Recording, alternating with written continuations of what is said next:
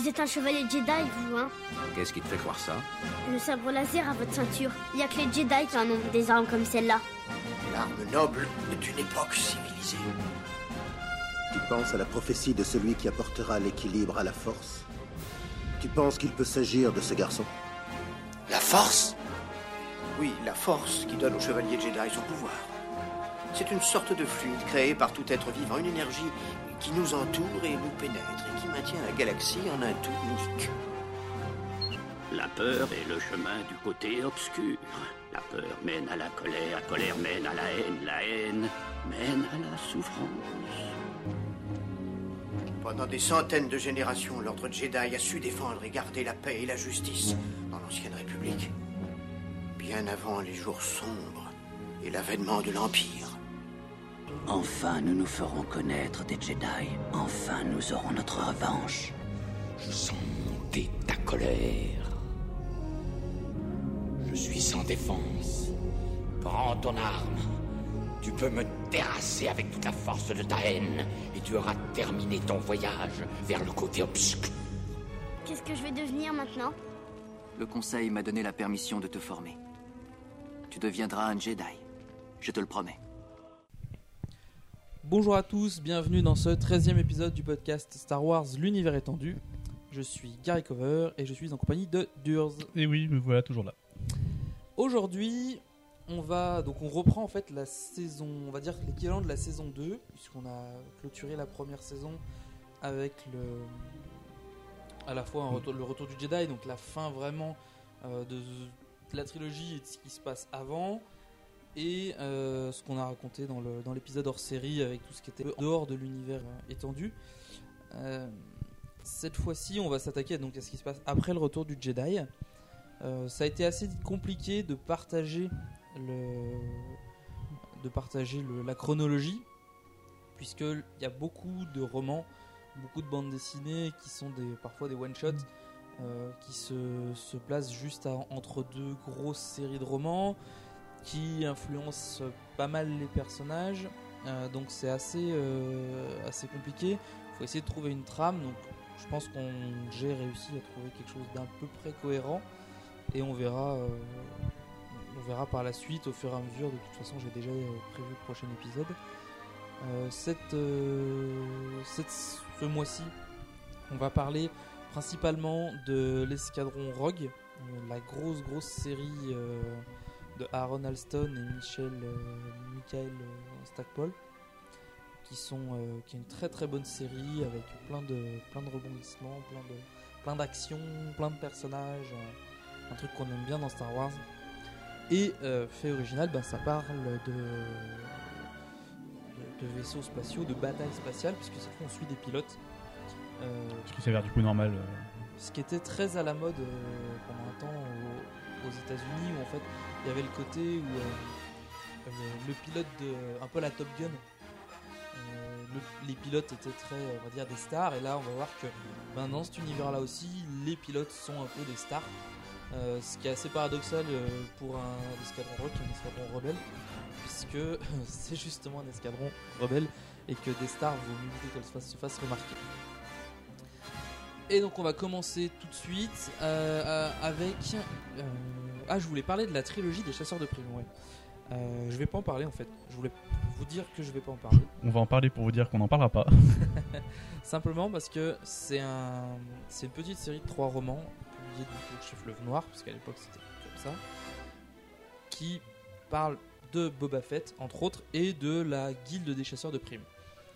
Euh, le premier roman de la trilogie, euh, alors toute la trilogie est située plus ou moins en plus 4 après la bataille de Yavin, mais le premier roman est constitué quasiment intégralement de flashbacks, ce qui situe l'action avant. Euh, avant le retour du, Jedi- il me semble. Donc du coup, à la fois j'ai pas envie d'en parler parce que ça rentre pas vraiment dans la chronologie, ça influe pas l'histoire de, de la galaxie. Mais ça, c'est quand même quelque chose d'important vis-à-vis du personnage de Boba Fett. Donc je pense qu'on en parlera plus tard dans un, un épisode dédié à Boba Fett ou éventuellement, je pense plus dédié d'ailleurs au Mandalorian. Parce qu'il y a quand même pas mal de trucs à dire euh, sur ce peuple mythique. Voilà. Donc on va commencer tout de suite avec euh, les origines de l'escadron Rogue. Voilà ce qu'on peut faire. Je n'ai pas confiance en Lando. Moi non plus, je n'ai pas confiance en lui. Mais c'est mon ami. Et puis de toute façon, nous serons bientôt partis. Les origines donc de l'escadron Rogue remontent à la destruction de la première étoile noire. Euh, beaucoup- au départ, c'était euh, l'escadron Red, ou rouge, dans les, euh, dans les traductions. Luke étant le Red 5. Et il y avait Wedge aussi dans l'escadron, qui était Wedge 2, euh, Red, euh, Red Red 2. 2, je crois, il me semble. Euh, beaucoup de pilotes étaient assez peu aguerris, c'était quand même une rébellion, il n'y avait pas d'infrastructure militaire, c'était la Bah première oui, il n'y avait pas grosse beaucoup bataille. de pilotes non plus d'ailleurs. hein. Ah non, non, non, euh, ils en avaient très très peu. Ils récupéraient bah, ce qu'ils pouvaient, quoi. Donc euh, des fois, c'était juste des, gars qui sortaient de l'académie, visiblement, comme euh, Luc. par Bah, il y en exemple. avait beaucoup, enfin, même pas parce que n'est même pas allé à l'académie. Une part de ces pilotes étaient des, parfois des pilotes, des pilotes impériaux qui avaient fui l'Empire, qui, est- qui du coup étaient euh, des, des renégats, des renégats, pardon, euh, qui, euh, mais qui n'avaient pas fui l'Empire en tant que pilote chevronné. C'était souvent des, des cadets qui sortaient de l'académie. C'était pas, ils faisaient leur classe, quoi. C'était pas non plus des pilotes très expérimentés. Ils récupéraient vraiment un peu tous ceux qui avaient un tant soit peu piloté un, Un vaisseau, quoi. La preuve, ils ont choisi un garçon de ferme en personne de Luke Skywalker. Bon, même s'il avait quand même euh, beaucoup d'autres pilotes qui. le- Bah, Il y avait Big Zerk Lighter qui, avait, qui était allé à l'académie, qui du coup avait rejoint après l'Alliance Rebelle, euh, qui, qui avait re- vraiment recommandé Luke en tant que très bon pilote. Euh, après, Luke est un peu aidé par la force, on va dire, même s'il en a pas vraiment conscience, euh, comme l'était son père euh, pendant par exemple la course de pod. Hmm. Bah, comme le sont un peu tous les Jedi euh, du fait de leur, euh, Mm. leur préscience, ils ont de- d'excellents euh, réflexes. Donc du coup, euh, lors de cette bataille contre la première étoile noire, il y a très peu de pilotes qui en sortent vivants. Donc la décision a été prise de créer un, un escadron avec des pilotes, mais euh, vraiment talentueux, euh, de pouvoir avoir une, Une force de frappe vraiment efficace. bah, plus qu'une force de frappe, parce qu'une force de frappe ça implique euh, que des grosses attaques. Là, c'était surtout des pilotes qui étaient capables aussi de défendre des convois euh, dans le dans l'espace, parce que ben, l'Alliance devait faire voyager ses troupes, devait faire voyager son matériel, et s'ils avaient personne pour les défendre, ils étaient à la merci de l'Empire. Donc, ben, pas le choix, il faut, euh, faut quand même des pilotes. Donc, euh, à la première mission de l'escadron Rogue, donc on en retrouve en fait les survivants de euh, la bataille de la première noire, donc Wedge et Luke, et tous les plein de pilotes annexes qui ont été qui ont été recrutés dans divers escadrons à droite à gauche, d'autres pilotes plus expérimentés qui ont rejoint l'Empire, qui ont rejoint euh, l'Alliance, notamment après la destruction d'Alderaan. Euh, Il y a énormément de, de pilotes impériaux originaires de cette planète. Euh, notamment euh, Tycho Selchuk qui de- deviendra un pilote assez important dans l'escadron Rogue et même dans le, le paysage de l'Alliance puisqu'il deviendra un des officiers de l'Alliance plus tard. Euh, c'est- était en communication avec euh, donc Alderaan lors de la destruction de la planète. Au début, il a cru que c'était juste une, une erreur. Et quand il a su que l'étoile noire avait détruit euh, la planète, il a décidé de, de quitter le, avec d'autres pilotes. Il a décidé de quitter de quitter l'Empire. Ce qui peut totalement se comprendre. Oui, je pense que j'aurais Et ce fait qui la du même coup chose. euh, appuie les paroles de Leia quand elle disait que euh, plus ils seront euh, durs, plus il y aura de gens qui le rejoindront, qui rejoindront la rébellion. Exact, bien vu, bien vu. Donc la première mission de l'escadron Rogue, c'est une escorte de transport à destination de Hoth, puisqu'on est juste après la destruction de l'étoile noire, et on va, euh, enfin ils sont en train de- d'aménager, de construire la base de Hoth. Donc c'est un vaisseau, c'est un- c'est une escorte. Euh, la plupart des pilotes sont tués lors de, ce, lors de cette escorte, mais le convoi a été sauvé.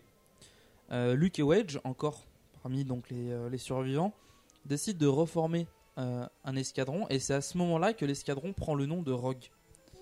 Par la suite, l'escadron devient euh, le, vraiment le fer de lance euh, de la rébellion en réussissant des missions euh, toujours plus audacieuses, risquées. Euh, ça a d'ailleurs été, on va dire, le, le mot d'ordre de création de cet escadron. Il fallait que les gars soient exceptionnels. Et euh, c'est vraiment devenu un très très grand. euh, enfin vraiment des très bons pilotes. Euh, ils ont participé avec le notamment, alors ils ont participé avec le soutien de, de Anne et Chowie, donc qui pilotaient le Faucon à l'extraction de Kriegsmaiden. C'est un officier impérial qui a souhaité changer de camp. Euh, et cette mission, vous pouvez encore une fois, toujours hein, quand on parle de vaisseaux et de jeux vidéo, bien sûr, vous avez deviné, je toujours parle de Rogue Squadron. Squadron. Euh, donc c'est la quatrième mission Traquenard sur Corellia. Je m'en souviens encore. Euh, qui, euh, qui, qui Dire à quel point ce jeu l'a marqué. Ah mais cette mission m'en a fait baver parce que c'est la première mission où tu rencontres des quadripodes impériaux et que tu pilotes un snow speeder. Donc tu te fais mumuse avec des câbles, c'est assez, assez bien fait, c'était sympa. Par la suite, euh, informa l'Alliance qu'un autre pilote de l'Empire, euh, Kazan Moore, souhaite également rejoindre la rébellion. Euh, et Moore intégra immédiatement l'escadron en indiquant euh, tout- toutes les cibles, on va dire, stratégiques à l'Alliance, puisque en tant que c'était un bon pilote et c'était, je crois, était quand même assez gradé, donc il avait accès à certains trucs. Et d'ailleurs, on peut, on fait aussi sa mission d'extraction dans dans, dans Rogue Rogue Squadron. Euh, c'est euh, c'est assaut sur Gérald 5, un truc de genre. hein. Voilà. Euh, la première grosse bataille de l'escadron Rogue, ça, a été l'évacuation de Hoth. Alors, paradoxalement, euh, c'est sans doute l'une des missions qui est le moins proche de la mission de base de l'escadron Rogue, puisque finalement ils ont affronté des unités terrestres et non pas des unités euh, Après tout. Hein. aériennes. Mais euh, bon, ça a été quand même l'une des plus grosses batailles. C'est euh, pas comme s'ils avaient de l'équipement terrestre très performant aussi, leur, euh, la, la rébellion. hein. Non, absolument pas. Ils avaient quelques. Déjà, ils avaient du mal à récupérer les vaisseaux. Alors le truc terrestre, tomber. Euh, non, non, ça a été. euh, C'était donc l'une des vraiment des premières batailles très importantes. Et euh, c'était Luke Skywalker donc qui était aux commandes de l'escadron Rogue au moment de, de la bataille de Hoth. Quand il s'absente pour rejoindre Dagobah euh, et euh, euh, voir Yoda pour sa formation de Jedi, c'est Wedge Antilles qui a repris donc le commandement de, l'escadron Rogue et qui du coup euh, a pris donc la place de meilleur pilote. Euh, parce que mine de rien c'est quand même difficile de rivaliser euh, avec un Jedi. Même si Luke n'était pas complètement un Jedi à ce moment-là autre bataille importante, celle d'Endor, forcément, puisque là, cette fois, c'était une vraie bataille spatiale. euh, et il n'y a que 4 membres de l'escadron Rogue qui, euh, qui ont survécu à l'assaut. Wedge Gentilles, Tico Selchuk, dont j'ai déjà parlé, euh, Derek Clivian, qu'on a surnommé Hobbies, alors on va savoir pourquoi. Et Pourquoi c'est seul qu'on a surnommé surtout.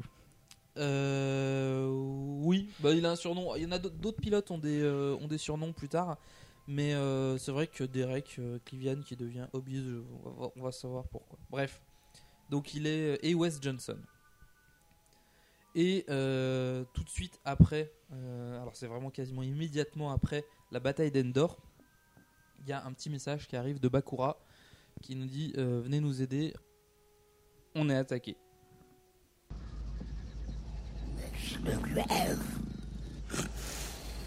Amiral, nous avons un signal prioritaire du croiseur interstellaire Le Vengeur. Bien. Il y aura une récompense substantielle pour celui qui trouvera le Faucon Millennium. Vous êtes libre d'employer toutes les méthodes nécessaires, mais je les veux vivants. Pas de désintégration. Comme vous voudrez. Seigneur Ador. Monseigneur, nous les avons. Alors, on arrive en fait euh, au moment de la trêve de Bakura. C'est en fait au lendemain de la bataille d'Endor, euh, un message qui était destiné à l'empereur est intercepté par l'Alliance. Euh, une planète impériale du nom de Bakura et demande de l'aide contre une flotte inconnue. L'Alliance, du coup, sachant l'Empire affaibli, décide d'intervenir pour les aider. Et du coup, ils envoient toute une délégation qui compte du coup Luke, Leia et d'autres dignitaires et du coup une force armée, je suppose. Euh, oui, parce qu'il y a l'escadron Rogue et euh, bah, le Yann et le Faucon, quand du coup. Donc euh, du coup quand tu arrives sur place, il s'aperçoit qu'une bataille est déjà engagée entre Bakura et la flotte euh, Suiruvi, euh, Siruvi, qui sont en fait du peuple Siruk. Oui. Voilà, ces derniers utilisent des esprits humains pour alimenter des machines.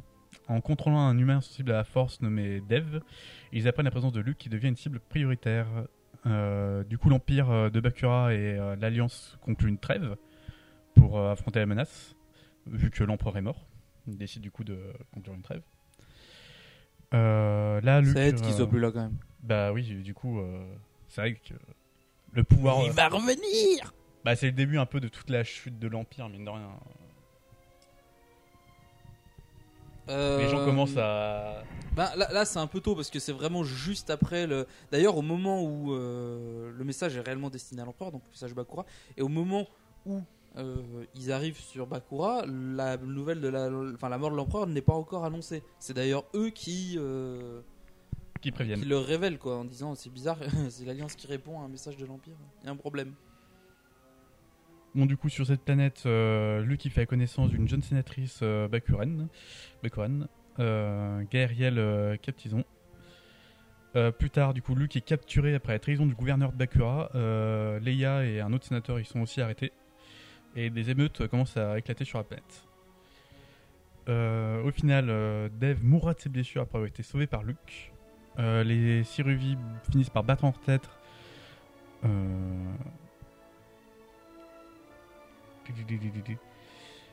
Mais euh, Bakura finit par attaquer l'Alliance euh, sur un ordre du commandant impérial euh, qui était sur place.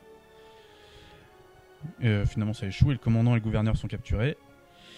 Et du coup, à toute fin, après du coup la capture du du gouverneur, la planète décide de quitter l'Empire sous l'impulsion du coup sous la direction du commandant impérial de la planète. Mais ils ne rejoignent pas l'Alliance, ils préfèrent euh, du coup rester neutres euh, sur ce point-là. Du coup, Je trouve ce- ce- cette histoire assez intéressante en fait parce que malgré la mort de l'empereur, on a euh, toute une planète, enfin quelques gens de l'empire de cette planète, parce que c'est quand même une planète impériale, qui vont tenter, on va dire, de, suivre les préceptes de l'empire en tentant de vaincre l'alliance. Alors que finalement, il n'y a personne, euh, il n'y a plus personne au sommet de la pyramide euh, impériale qui peut éventuellement les récompenser. Bah après oui, ça montre une certaine loyauté quand même qu'ont la plupart des euh, les commandants de l'Empire vis-à-vis de, de l'Empire lui-même et pas seulement de l'Empereur. Oui, mais ce, qui est, ce que je trouve étonnant, c'est euh, que c'est pas par exemple le, c'est quand même le commandant impérial, donc le représentant militaire, qui va euh, décider de lui-même de quitter l'empire, enfin de faire quitter l'empire à Bakura, euh, alors que le gouverneur, qui est plutôt un civil, euh, est pro-empire.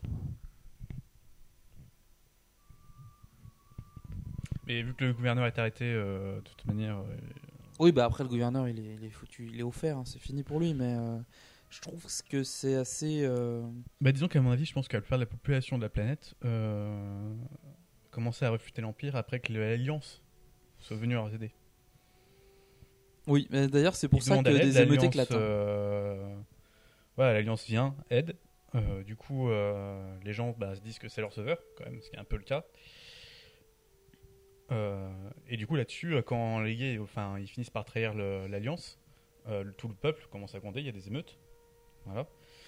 Et du coup, le commandant impérial, sans doute en remarquant ça, il se dit que euh, c'est mieux de quitter l'Empire, comme ça, au moins, euh, pas rejoindre l'Alliance tout de suite, pas à ce point-là, pour se garder, à mon avis, une porte de sortie euh, si l'Empire devait de- redevenir ce qu'il est. Ouais. Enfin, Après, bon, bah, c'est.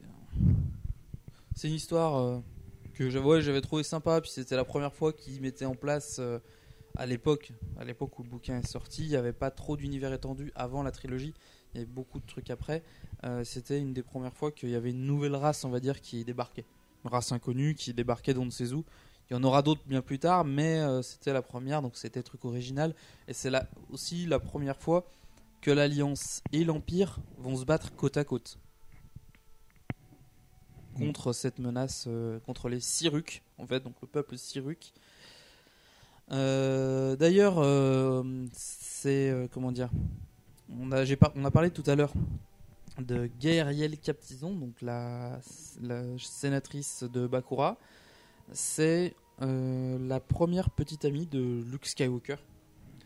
En fait, il va la connaître, ils seront attirés l'un vers l'autre, mais après la sécession de Bakura vis-à-vis de l'Empire, ça aurait été un peu mal vu de la part de, de Gaëriel, en fait, qu'elle continue à fréquenter l'un des, un des, euh, Un des héros de l'Alliance des rebelle. héros de l'Alliance.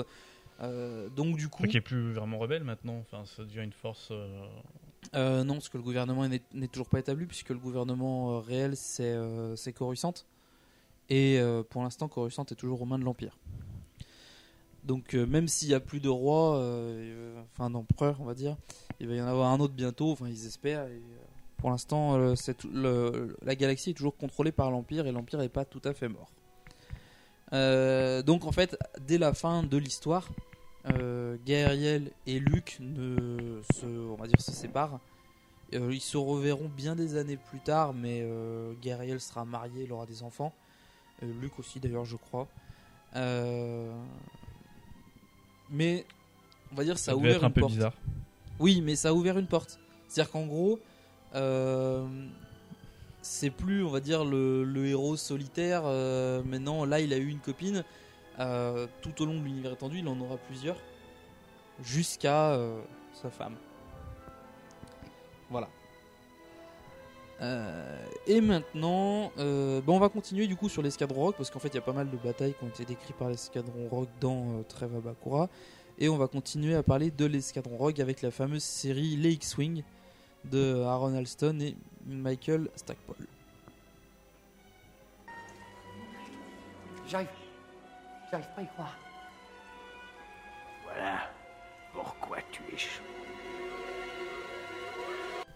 Alors, petite historique vite fait, les X-Wing c'est la première grande série que j'ai pu lire, c'est vraiment ce qui m'a... euh, pour ça que ça m'a beaucoup marqué. Euh, déjà parce que c'est une des... la deuxième plus grande série de bouquins euh, dans, après le Nouvel Ordre Jedi qui compte 21 bouquins je crois. Enfin 19 ou 21 je crois que ça dépend des... euh, Il y en a un qui n'a pas été traduit en français il me semble, enfin bref.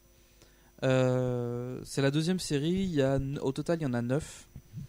Euh, le neuvième est pas pas intéressant, ça reste quand même un, bouquin euh, qui est sympathique à lire, mais qui est pas, très très important. Euh, et on va se concentrer en fait sur les premiers bouquins avec l'escadron Rogue, qui va mettre en place plein de nouveaux personnages qui vont pareil bah, devenir des, têtes de pont de l'Alliance et pour certains de l'Ordre Jedi. Donc on verra par la suite qui. Donc tout de suite après euh, Bakura et quelques missions de routine, les Rogues sont dispatchés dans diverses unités. Euh, Derek, Clivian et Wes Johnson obtiennent des postes d'instructeurs. Wedge reste à la tête de l'escadron Rogue puisque c'est euh, c'est Le lui meilleur qui décide. pilote, Bah, déjà c'est le plus haut gradé donc il a un peu plus de pouvoir de décision. Et il fera de Tico Selchou son, son second. Et Wedge a un rêve, donc c'est de reformer l'escadron Rogue pour qu'il devienne encore meilleur, puisque maintenant en fait euh, l'Alliance euh, veut obtenir un pouvoir légitime. C'est plus simplement, on va dire, la guerre contre l'Empire afin de euh, comment dire?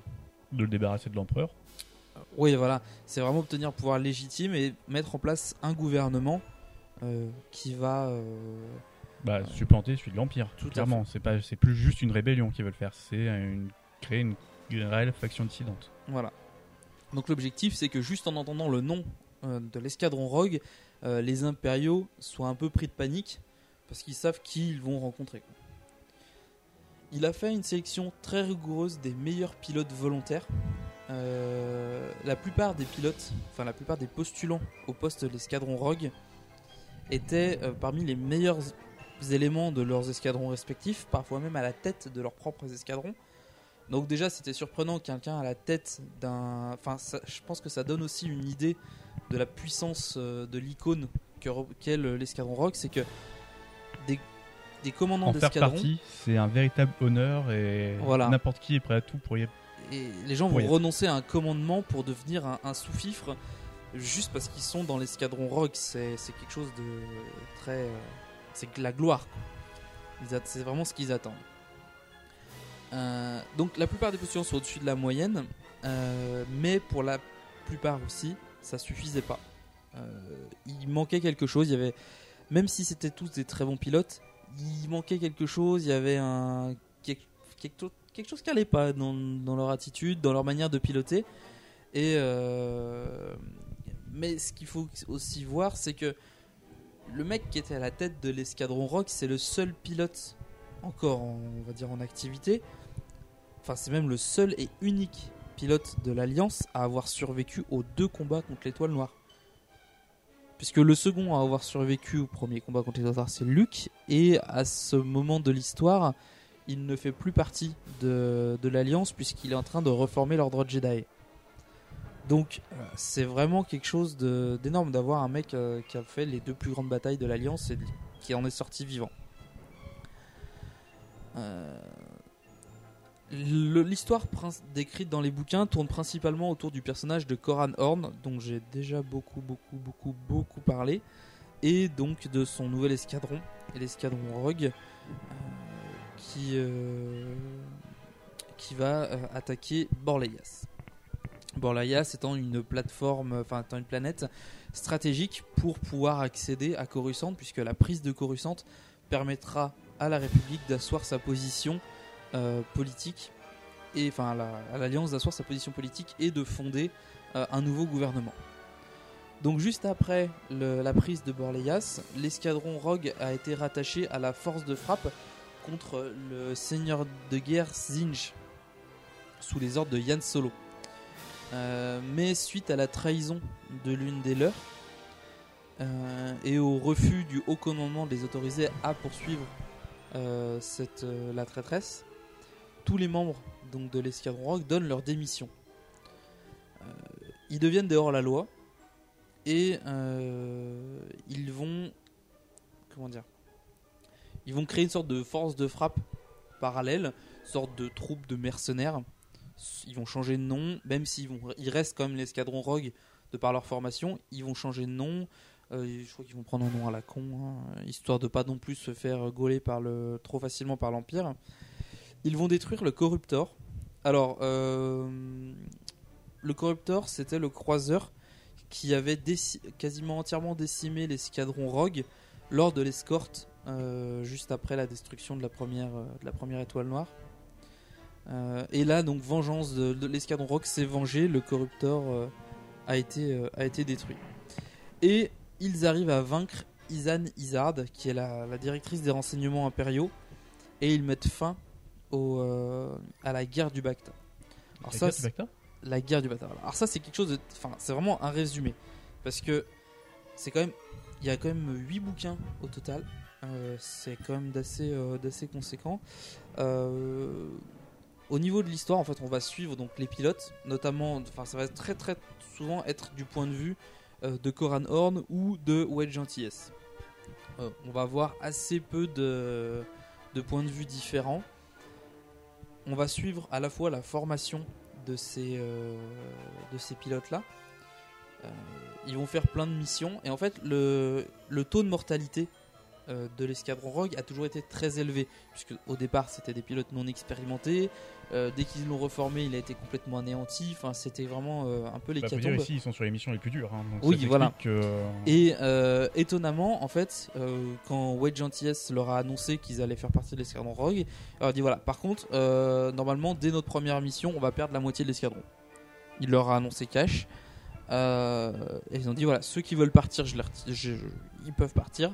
Euh, les autres, euh, vous allez en gros mettre vos combinaisons, on va y, aller. Euh, tout le monde est resté. Et finalement, il n'y a pas eu de perte à la première mission. Ça tous des très bons. Ils ont tous été de très bons pilotes.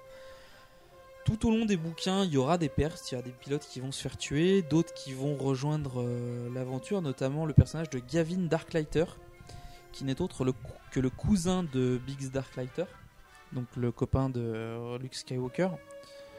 euh, qui avait donc son cousin, c'était euh, c'était son idole, et il a décidé de marcher sur les traces de, de son cousin justement. Euh, pour la petite histoire, Gavin deviendra le plus tard le, le chef des forces de, de l'Alliance.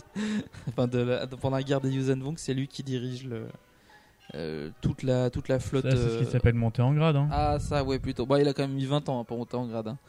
Donc, euh, Euh, bah 20 ans pour devenir commandant en chef, euh, c'est pas ce qu'il y a de pire. hein. Non, non, non, non, mais il s'en, il s'en sort bien, il s'en sort bien. Euh, Donc, euh, après leur... euh, Enfin, voilà, moi je vous conseille vraiment de lire cette série, elle est vraiment très sympa. Euh, notamment, on va y rencontrer les personnages de... Les... Enfin, plein de personnages euh, qui font partie du passé de divers autres personnages.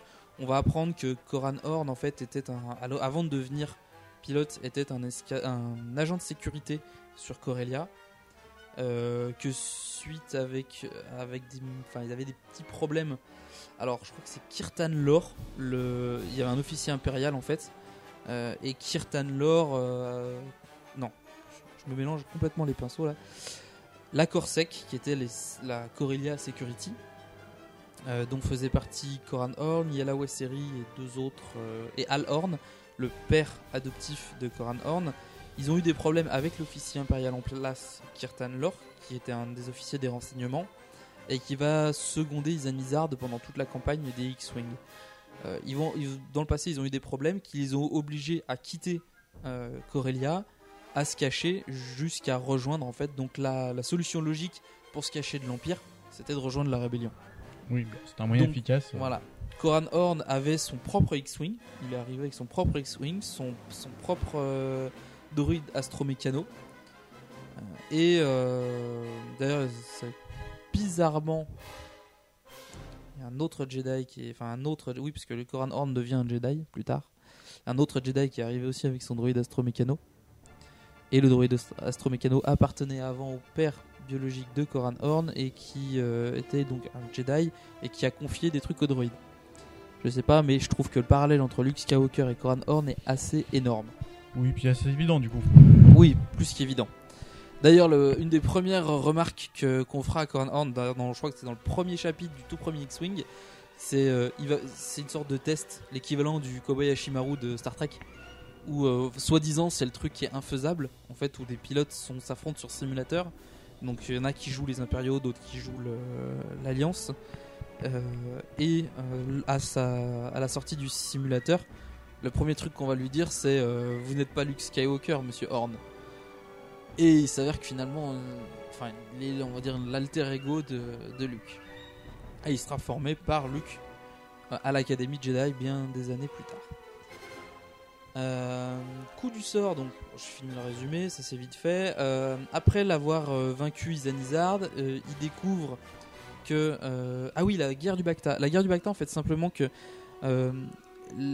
Izanizard va contrôler les alors c'est Kessel non pas Kessel Tifera voilà c'est Tifera qui est la, une des principales planètes qui exporte le Bacta qui en produit et qui l'exporte en contrôlant cette euh, planète elle va euh, créer une sorte de, de blocus sur le Bacta et les gens pourront pas se soigner. Et ils vont aussi aller plus loin en introduisant un- une sorte de virus dans les réserves de Bacta qui va tuer tous les non-humains. Ah ouais. Du Très coup, ça- empire, quoi. voilà, très impérial, mais du coup, ça va créer énormément de problèmes pour l'Alliance, puisque entre temps, en fait, juste avant la guerre du Bacta, euh, l'escadron Rogue arrive à capturer Coruscant, mine important, mise en place de la Nouvelle République et guerre du Bacta. En fait, c'est que euh, finalement, Izanizard leur a laissé Coruscant, qui était un monde pourri, en fait, puisque euh, tous les bas-fonds étaient envahis par des non-humains qui étaient malades, qui pouvaient pas se soigner par à cause du manque de Bacta. Euh, dès que, enfin, les, pilotes non, humains, tous les membres non humains de l'Alliance, notamment au niveau militaire, c'était très important, ne pouvaient pas se soigner sous peine de mourir. Du coup, il y a eu des gros problèmes. De, on disait que, certains qui n'avaient pas compris que c'était pour leur bien qu'on les soignait pas avec du bata, du Bacta pensaient que euh, on leur en voulait, qu'on leur privait des soins sous prétexte qu'ils n'étaient pas non humains. Du coup, il y avait des rumeurs comme Parce quoi. que justement, euh, ils étaient non humains. Voilà, parce qu'ils étaient non humains. Et du coup, il y avait des rumeurs comme quoi l'Alliance n'était pas moins xénophobe que l'Empire. Ce qui a posé quand même pas mal de problèmes jusqu'à ce qu'ils arrivent à. euh, Récupérer un Bacta euh, propre. ah bah surtout à mettre en échec Izanithard et stopper le blocus de le blocus de, de- du Bacta pour pouvoir réalimenter donc le, toute la galaxie en Bacta. Et j'ai dit beaucoup de fois Bacta. Bacta Bacta. Voilà. Coup du sort ou manipulation, les démissions de l'escadron Rogue n'avaient pas été acceptées. Donc ça c'est le coup classique. Hein, euh, ce qui a- donc ça leur a Ouais, permis. c'est presque trop facile, quoi. Oui, c'est trop facile. Mais d'un autre côté, même si. Enfin, ils ont mis ça comme ça, c'était, je pense, plus simple. Mais les mecs, ils ont quitté l'Alliance, ils sont devenus un escadron de mercenaires, ils ont éliminé une des plus grandes menaces euh, post-empereur. Non, pré-empereur. Non, Post. Post-empereur. Euh, et ils reviennent, qu'ils aient fait poser leur démission, qu'elles aient été validées ou pas, ils les auraient repris. C'est pas, pas trop un problème. Parce qu'ils n'ont pas déserté, ils ont vraiment posé leur démission. Oui, ça permet juste de faire moins de paperasse, quoi. Voilà, tout à fait. Donc, euh, ça a permis à l'escadron de réintégrer l'Alliance. Et euh, pendant que l'escadron Rogue encore se lançait à la poursuite de Zinch, avec euh, Yann Solo hein, en tant que. Alors, il dirigeait pas l'escadron Rogue, mais il dirigeait la force de frappe contre euh, Zinch, le seigneur de guerre Zinch. Euh, donc euh, voilà, c'est tout. C'était en fait c'est dans un bouquin qui s'appelle Aux commandes Yann Solo, comme par hasard. Disons pas, c'est pas très compliqué euh, les, les titres. euh.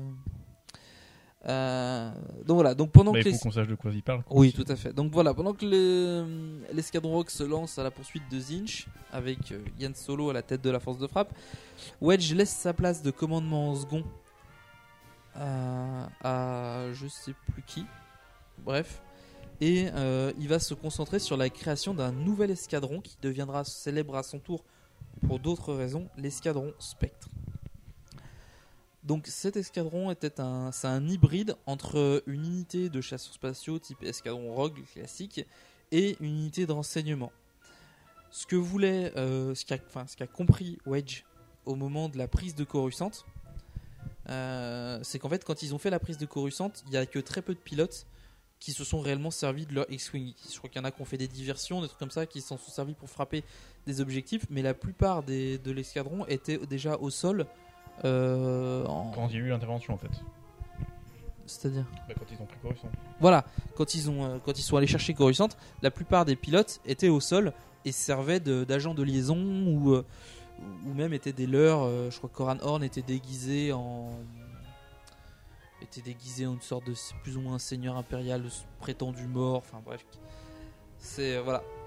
Et il s'est rendu compte que finalement, même si l'escadron euh, s'en était, Rogue s'en était très bien tiré, ça aurait, s'ils avaient été formés à du travail de terrain, on va dire à pied, euh, type renseignement, ils auraient été plus efficaces. Donc il décide de monter l'escadron Spectre, qui a ce, cette double casquette d'à la fois de bons pilotes spatiaux, mais également d'unités de, renseignement. Là encore, il sélectionne les meilleurs pilotes qu'il a pu trouver dans les trois mois qui lui étaient impartis pour, euh, pour présenter son escadron au commandement de l'Alliance.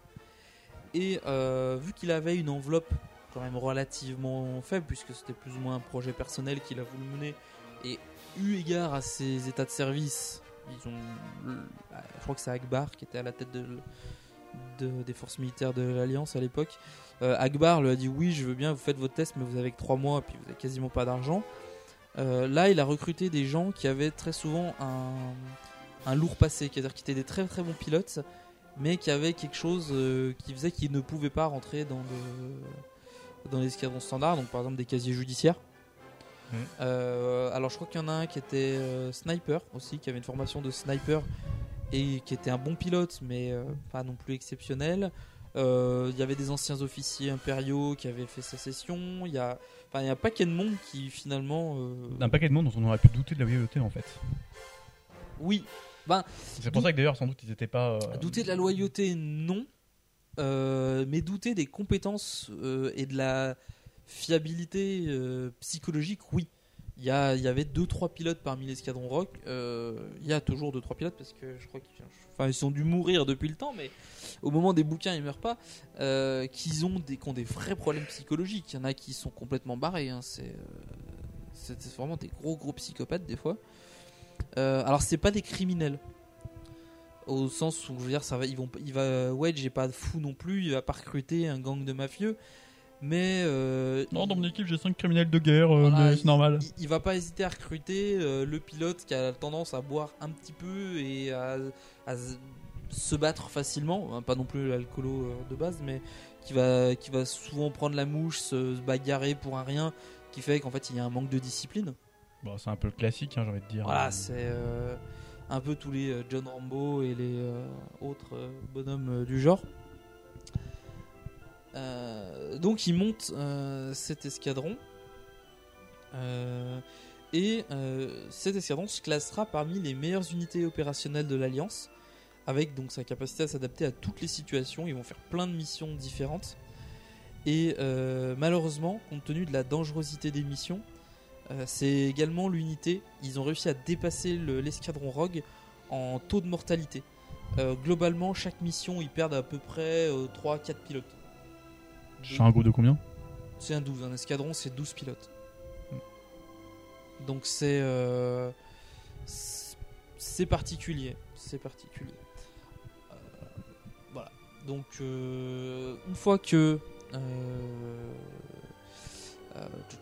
et au bout d'un moment les spectres donc vont rejoindre l'escadron Rogue et Yann Solo dans sa guerre contre Zinch. Voilà. Et les- plus tard, donc les deux escadrons vont continuer à se- de se couvrir de gloire petit à petit hein, au fil des missions, Euh, jusqu'à jusqu'au bout, je crois, Euh, puisque de toute façon euh, les deux escadrons existent encore. Euh, il Et ils existeront encore. Oui, qu'il y aura des pilotes pour y, pour y entrer. Tout à fait. et- Alors, pour la petite histoire, donc là je vais vous donner quelques noms de pilotes célèbres, on va dire. Donc Luke Skywalker, bien sûr, parce qu'il a été le premier Rogue Leader, officiellement le nom de Rogue Leader, et non pas de Red Leader. Wedge Antilles, qui deviendra plus tard le deuxième euh, commandant de, de, l'escadron Rogue. Tico Selchou, Wes Johnson, Derek Clivian, Coran Horn, Gavin Darklighter, le baron Sun Tirfel. Alors, petite chose, le baron Sun Tirfel, je- on en avait déjà parlé euh, euh, plus tôt dans, euh, je crois que c'était l'épisode avec le Un Nouvel Espoir, où on disait qu'il avait rencontré Yann Solo à l'Académie Impériale. Euh, ce qui s'est passé, c'est que le baron Sun Tirfel, c'est un officier impérial, il a eu des problèmes avec sa hiérarchie, et à un moment donné, il a été obligé de quitter l'Empire et de, euh, et de rejoindre L'Alliance. en contrepartie du fait qu'il rejoigne l'Alliance, la- le, c'était le contrat, l'Alliance devait aller chercher sa femme et ses enfants, qui étaient sur une planète impériale, ce qui a été fait. Et une fois qu'il a, été, euh, qu'il a récupéré sa femme et ses enfants, ils ont disparu de la circulation. Leur fils reviendra bien plus tard, euh, Jag Fell, donc tu dois savoir qui c'est. Euh, Même pas. Si, c'est le pilote euh, impérial dans l'Overlord Jedi. Ouais, attends, ça remonte à loin ça. Ouais, ça remonte à loin, mais bon, bref. Voilà, donc euh, il y, a- enfin, il y en a plein d'autres des, euh, des pilotes qui euh, célèbrent, notamment, je crois, ben, Jaina Solo qui vient plus tard rejoindra l'escadron Rogue également. Enfin, il y en a plein, plein, plein qui vont se- qui vont s'illustrer. Moi, je vous conseille vraiment de les lire, c'est sympa. Il y a que 8 bouquins. Le 9 vous pouvez zapper, c'est pas très important. Il y a que 8 bouquins, c'est. euh, Ça fait quand même du bouquin. hein. Ouais, mais ils sont très sympas. Je veux dire, il y a plein de trucs, notamment, je crois qu'avec l'escadron Spectre, il y a un. Ils récupèrent un droïde. Je sais pas si c'est les Rogues ou les Spectres. Bref, à un moment, ils sont sur une station spatiale. Parce que, au-delà de l'infrastructure. Enfin, parlant euh, militaire, enfin, en ter- termes de structure, un escadron, c'est pas seulement 12 pilotes. Ce qu'ils vont c'est 12 pilotes. C'est euh, 12 droïdes astromécano, 12 LX. Euh, un technicien ou deux qui vont faire des réparations sur les LX qui sont un petit peu endommagés. Euh, c'est aussi une infrastructure au niveau de l'approvisionnement des pièces détachées. Et il y avait un truc assez rigolo d'ailleurs, c'est que bah, je crois que c'était en fait l'escadron Rogue quand ils ont fait sécession et qui se sont fait passer pour une bande de pirates. Ils ont récupéré un droïde de protocole et euh, qui était un droïde de protocole complètement normal en fait. Sauf qu'à un moment donné, ils ont découvert que c'était un, un as du marché noir et que quand tu, quand tu donnes la bonne phrase face au. Quand tu utilises le mot dégoter, quand tu- parce que le droïde c'était lui qui était chargé de l'approvisionnement, euh, quand tu dis au droïde il faut que tu nous dégotes des pièces, il passait dans une sorte de mode euh, marché noir et il dégotait tout ce que tout ce qu'on voulait au marché noir. euh, Ce qui est bien pratique. ce qui était très bien, bien pratique et ce qui était, je pense, aussi une facilité de narration. Oui. Comment expliquer qu'on découvre euh, tout un marché euh, Voilà. Mais j'ai trouvé le coup euh, assez rigolo parce que finalement, à un moment, ils vont même s'en servir pour obtenir de, du- de la bouffe de contrebande. Donc je trouvais que c'était assez, euh, assez marrant. Voilà. Et c'est tout pour le moment pour l'escadron rock. Je sais pas ce qu'on en reparle. Non, on n'en parle pas. On n'en parle pas après. Et on va faire. On va parler du. mariage de la princesse Leia. Ouais.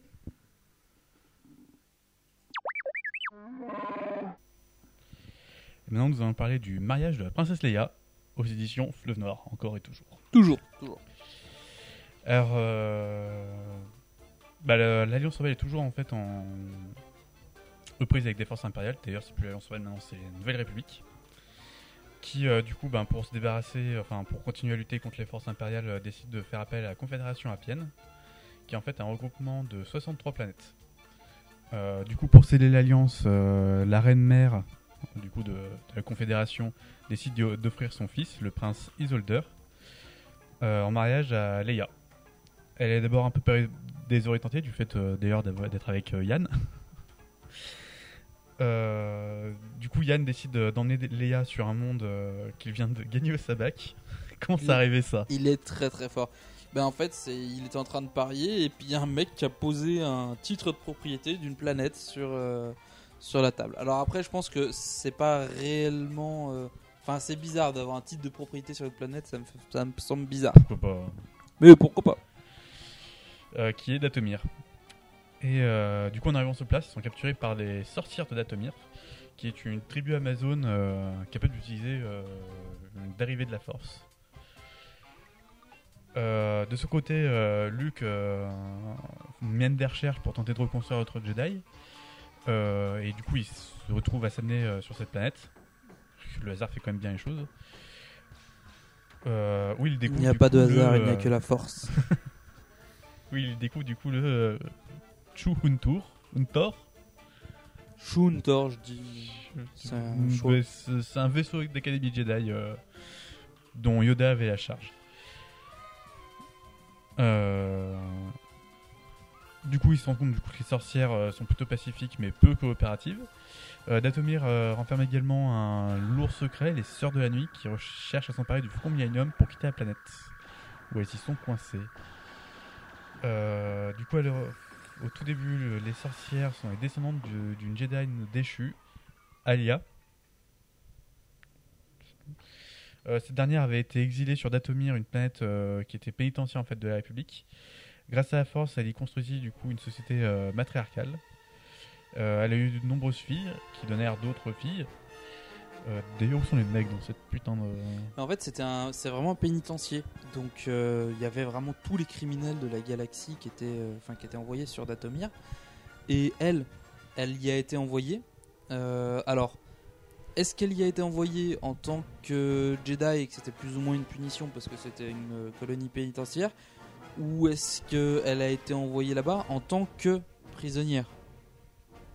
Je veux dire, en, gros. euh, soit elle a été envoyée là-bas en punition pour surveiller la planète, soit elle a été envoyée là-bas pour parce qu'elle a fait une connerie et que elle méritait la tôle. Visiblement, elle a eu quand même beaucoup d'aventures si elle a eu beaucoup de filles. Ben, c'est sur le même principe que les. C'est pour ça que je. On parlait des Amazones. C'est sur le même principe. C'est finalement, il y a que les femmes qui comptent, euh, qui sont des guerrières. Les hommes ne servent qu'à la reproduction ou à travailler dans les champs. Ouais. D'ailleurs, elles, sont, elles ont une, d'ailleurs un rite assez euh, identique. Euh, elles doivent chasser l'homme qu'elles vont, euh, avec qui elles vont s'accoupler. Ça pourrait être sympa en fait. Je suis pour. Bon, compte tenu de la, de la rudesse du climat, euh, il y a peu d'enfants qui survivaient et finalement, euh, les la formation en fait de la force n'a jamais vraiment euh, été achevée. Il n'y a jamais vraiment eu de véritables Jedi qui sont nés du coup de, de ces unions et c'est devenu une sorte de magie pour tout le monde. Du coup, les sœurs de la nuit sont, sont en fait des, des sorcières d'Atomir qui ont basculé euh, beaucoup plus du côté obscur. Euh, tout début, l'Empire et les Sœurs de la Nuit avaient été reconnues comme dangereuses. Et euh, par conséquent, il était interdit de, de se poser sur la planète. Et euh, tous les vaisseaux qui pouvaient se trouver à la surface ont été détruits. Sans doute pour les maintenir là où elles étaient. Pour les empêcher de se barrer. ouais. Du coup, après avoir trouvé euh, Lan et, Le- et Leia qui ont combattu du coup, les forces impériales de Zinch et les Sœurs de la Nuit, Luke parvient enfin à sceller une entente entre les habitants d'Atomir et la Nouvelle euh, République. Euh, plusieurs sor- sorcières deviendront elles-mêmes des Jedi, comme euh, Teneniel Jo, qui épousera de, plus tard Isolder, qui est donc le fils de la reine mère de l'Alliance. Elle l'aura même chassé. Pour ça? Euh, non, en fait, euh, à un moment où je sais plus à quel moment, Isolder est plus ou moins en fuite. Il- parce qu'il il arrive en fait sur Datomir à la poursuite de Yann et Leia. euh, Leia, en suivant Luke. Je crois que c'est en suivant Luke. Et du coup, euh, il s'écrase et euh, il rencontre euh, Teneniel Joe. Dio, dépend. Et elle, elle va le chasser. En tant que proie, comme une sorte de parade amoureuse. Quoi. Ah. Bah, évidemment, on l'a chopé. C'était pas mal ça. Euh, Et ensemble, bah, du coup, ils dirigeront le consortium appien euh, avec leur fille euh, Tenelka. Mais du coup, même si l'épave du Chuntor, donc découvert par Luke, euh, reste sur Datomir, Luke en retirera de précieux enseignements pour former les premières économies du nouvel ordre Jedi. Euh, dans la BD aussi Dark Maul de, de la cour. euh, Delcourt. Delcourt, putain la vache. Euh, du coup, Dark Maul, euh, il rencontre du coup une sœur de la nuit aussi, qui sert de garde, garde du corps au chef actuel du Soleil Noir. Enfin, chef, de, chef actuel, c'est en quel du chef C'était pas Xizor à l'époque, c'était. ben, euh, le contemporain de Dark Maul. quoi. Voilà. En fait, c'était un peu. Là, l'histoire avec la sœur de la nuit et Dark Maul. euh, c'est Palpatine qui donne l'ordre à, euh, à Dark Maul, on va dire, littéralement, de décapiter euh, le soleil noir. De supprimer le chef tout en haut. euh, parce pour éviter. Enfin, il- il supprime le chef qui est en haut et les mecs qui sont juste en dessous. Faut dire que le Soleil Noir est quand même une sacrée organisation. Voilà, c'est pour euh, ça, parce que ça risquait de. Enfin, c'est une grosse organisation qui dispose de renseignements et qui a pas envie de, de voir un nouvel empire, enfin, de voir un nouvel, euh, on va dire. euh, Un nouvel état auto- totalitaire, quoi. Voilà. Disons que ça, eux, la- ça la gênerait leur leurs affaires, Ouais, clairement. tout à fait. Euh, plus une grosse répression, euh, c'est plus dur de faire des affaires euh, dans ce Voilà. milieu. Et vu qu'ils disposaient déjà d'une très forte organisation, bah, c'est mieux pour l'empereur de s'en débarrasser. Et d'ailleurs, Dark Maul euh, donc va rencontrer donc la sœur de la nuit. Euh, il va lui dire qu'il connaît les sœurs de la nuit, lui-même étant originaire en fait de Datomir. Euh, donc, euh, il a été élevé par les sœurs de la nuit. Sauf que plus tard, détecté. euh, c'est d'ailleurs, je pense qu'il y, y a une petite méfiance en fait. Au-delà du fait que c'est dangereux d'aller sur Datomir parce qu'on risque de se faire tuer par les sœurs de la nuit, il y a surtout une méfiance de la part de Palpatine, puisque si la planète a été interdite au début de l'Empire, je pense que c'est un ordre de Palpatine. Euh, en sur. euh, Peut-être qu'il faisait des recherches sur le. Je crois qu'il faisait des recherches sur le côté obscur. Il a échoué sur. euh, Enfin, il est arrivé sur Datomir. Il s'est rendu compte qu'il y avait deux communautés qui utilisaient la force, donc les sorcières de Datomir d'un côté et les sœurs de la nuit de l'autre. Et il s'est dit que si ce petit monde-là arrivait à choper un vaisseau et à se barrer, ça pouvait devenir très dangereux pour lui. Parce que autant c'est un, un gros. Enfin, ça. Il est bien Bah, puissant. il, il aime pas avoir euh, d'autres. euh, C'est de la concurrence, quoi. Ouais, voilà, c'est de la concurrence. tout simplement, il est- c'est- Mm. Qui refuse tellement d'avoir. Et c'est et c'est donc en arrivant sur Datomir, il va rencontrer donc la mère de Dark Maul qui va le supplier de prendre en charge son fils parce que je crois qu'elle est euh, euh, elle, elle doit être punie, je sais plus, enfin elle a fait une connerie et en gros elle va être exécutée avec ses, ses deux fils et elle va euh, non Bah après, vu la société martyriale dont il dispose, peut-être le fait que ce soit un fils qui, dé- qui ait la force, ça gêne. euh, Non, parce que c'était sur de la nuit, c'était pas. euh, Enfin, peut-être. Enfin, bref. Elle demande à, à Palpatine de prendre en charge Dark Maul. Euh, Dark Maul ram- enfin, Palpatine ramènera Dark Maul auprès de Dark Plagueis. J'avoue que si je devais quand même choisir quelqu'un comme, euh, comme parrain, ce serait pas ce genre de personne. Mais bon.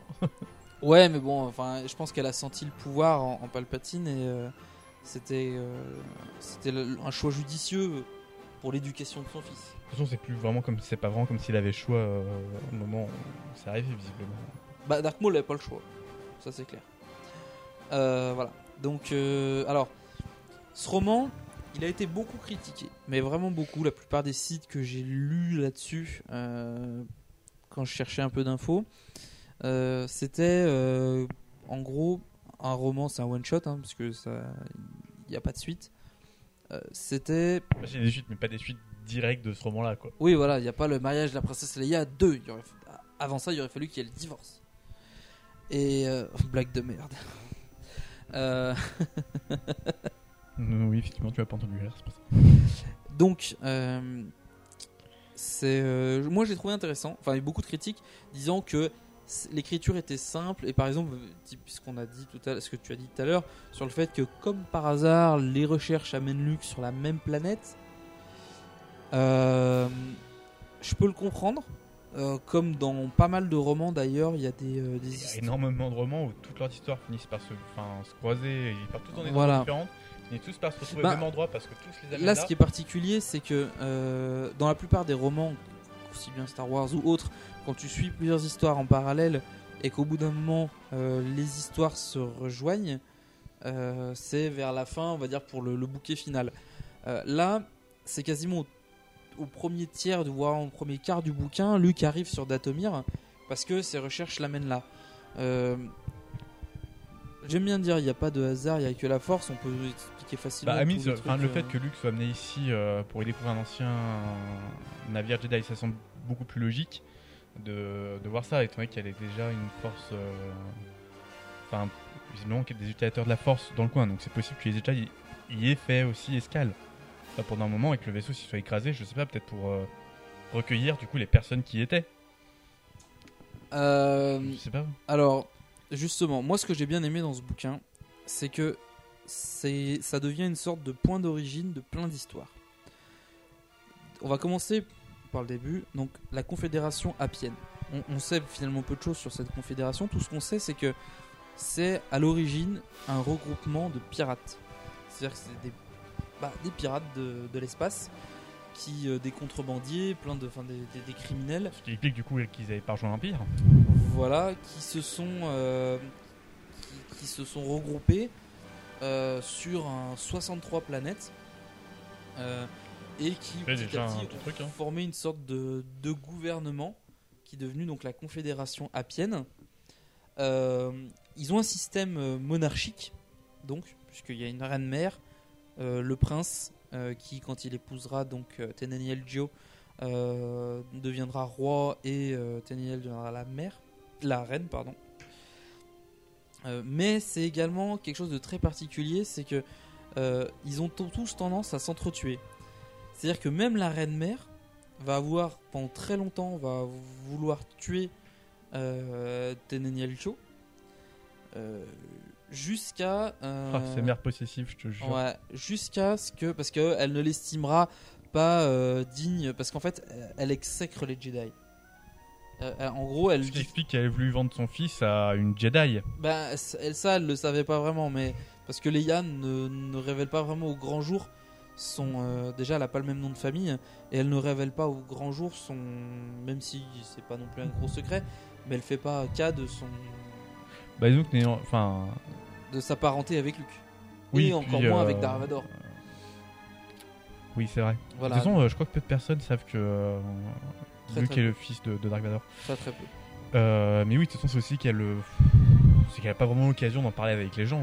C'est- pas un truc que tu vas dire. Euh...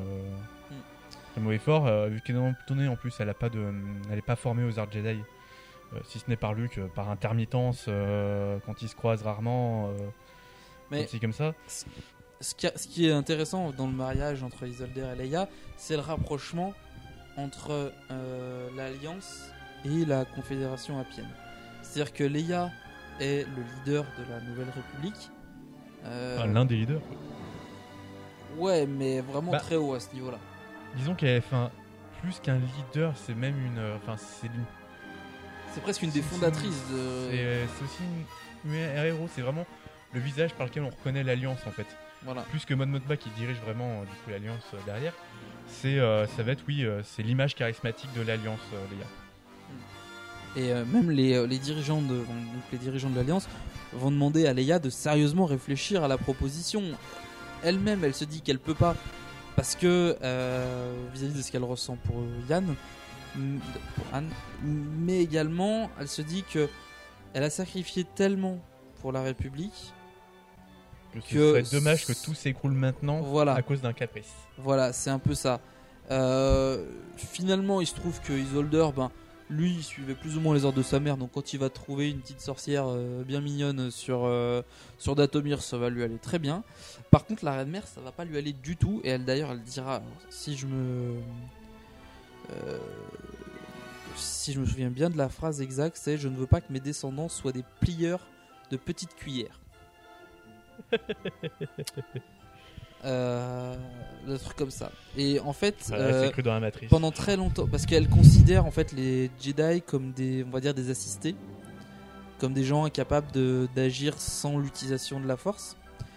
Sauf que euh, quand physiquement euh, Teneniel euh, va pas l'agresser, mais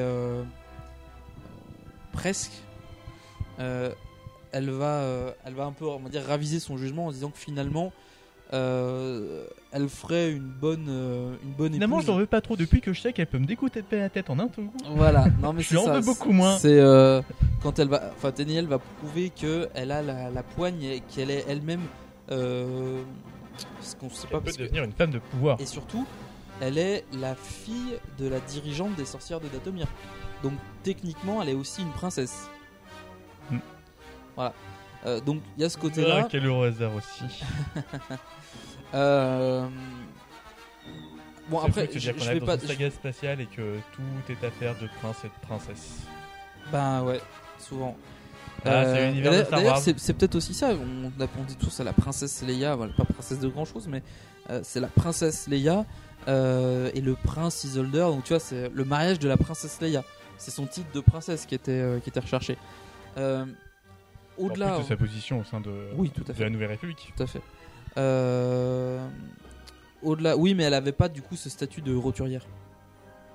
Ah non, bah, ça a toujours été. euh, Elle a toujours fait partie d'une famille noble. euh, Voilà, tout à fait. Alderan. Ouais. Euh, Et c'est ça en fait qui perturbe la, la reine mère. C'est ce côté. C'est assez ironique parce que elle veut cultiver la noblesse alors que finalement les origines de la confédération appienne n'ont absolument rien de noble. Bah, clairement, ils sortent complètement du caniveau, et mais maintenant qu'elle a, qu'elle a atteint un certain degré de euh, noblesse, on va dire, Voilà. elle tient à le conserver. Mm. C'est, euh, Euh, ce qui est recherché aussi également, c'est que la Confédération Appienne possède des vaisseaux, mais possède vraiment beaucoup de vaisseaux, notamment les dragons appiens, qui sont des formidables vaisseaux de combat, assez petits et très très puissants. Euh, ah, quand tu dis une, une- une, euh, confédération de voleurs, vaut mieux, avoir- vaut mieux être armé. Voilà. Mais euh, et du coup, c'est mine de rien un poids militaire et politique très important. C'est 63 planètes. C'est pas Bakura, c'est 63 planètes complètes. Donc c'est pas c'est pas rien. Euh, après, au-delà donc toujours dans ce dans ce roman, on aborde le Shu Untor, donc qui était un vaisseau académie Jedi euh, dont Yoda euh, avait la charge. Euh, dans, oh, je crois que j'en avais déjà parlé euh, dans un des premiers épisodes quand j'abordais le moins 400 au- autour de avant la bataille de De Yavin. de Yavin, voilà. Où euh, en fait Luke va découvrir un enregistrement dans ce. Alors l'action c'est dans euh, le mariage de la princesse Leia. Luke découvre dans une cache des, euh, des holocrons, des enregistrements, euh, parce qu'il est toujours en recherche en fait d'artefacts et euh, parce que même s'il est un Jedi, la formation qu'il a reçue est quand même très atypique. Donc ce qu'il cherche c'est Bah, quels étaient les enseignements originaux. Il a reçu déjà une formation, oui, qui, qui trouve lui-même un peu vague et il doute tout le temps lui-même de, de pouvoir euh, donner une formation à quelqu'un. Il se sait euh, beaucoup moins euh, sage et compétent que les personnes qui lui ont appris. Tout et, à fait. Et du coup, il essaie de rechercher euh, enfin, des enseignements d'autres. Mm. Enfin, ce qui est aussi, ce qui est tombé quand même parmi les plus sages et les plus compétents des Jedi. Faut le dire. Donc c'est vrai que c'est dur de trouver comparaison avec eux quand même. Et donc dans un de ces enregistrements, euh, d'ailleurs j'avais parlé de cet enregistrement aussi dans l'épisode des Jedi, je crois. Euh, on voit Yoda qui est maître Jedi, mais qui euh, fait son rapport auprès du grand maître ou on va dire du. Alors je vous renvoie au, pro- au- à l'épisode spécial Jedi ou à celui d'après, je sais plus, euh, concernant les explications sur ce qu'est le grand maître Jedi vis-à-vis des maîtres Jedi. C'est assez particulier. Euh, parce qu'il y a grand maître de l'ordre et grand maître Jedi, c'est deux choses séparées. Donc je vous renvoie vraiment à cet épisode parce que j'en ai parlé pendant un quart d'heure. Je vais pas le refaire euh, maintenant. Donc Yoda fait son rapport au grand maître de l'ordre en disant on n'a pas pu récupérer le Shuntor, les sorcières nous en ont empêché. Et effectivement, ce qui se passe, c'est que euh, vu que les sorcières elles ont euh, la capacité d'utiliser la force, elles vont repousser les, elles vont arriver à repousser les Jedi, à empêcher les Jedi de récupérer l'épave, euh, et qui va donc rester. euh, Sans doute que les Jedi n'y ont, pas mis trop de volonté, euh, de peur de- d'éradiquer la moitié de la planète, pour y rêver.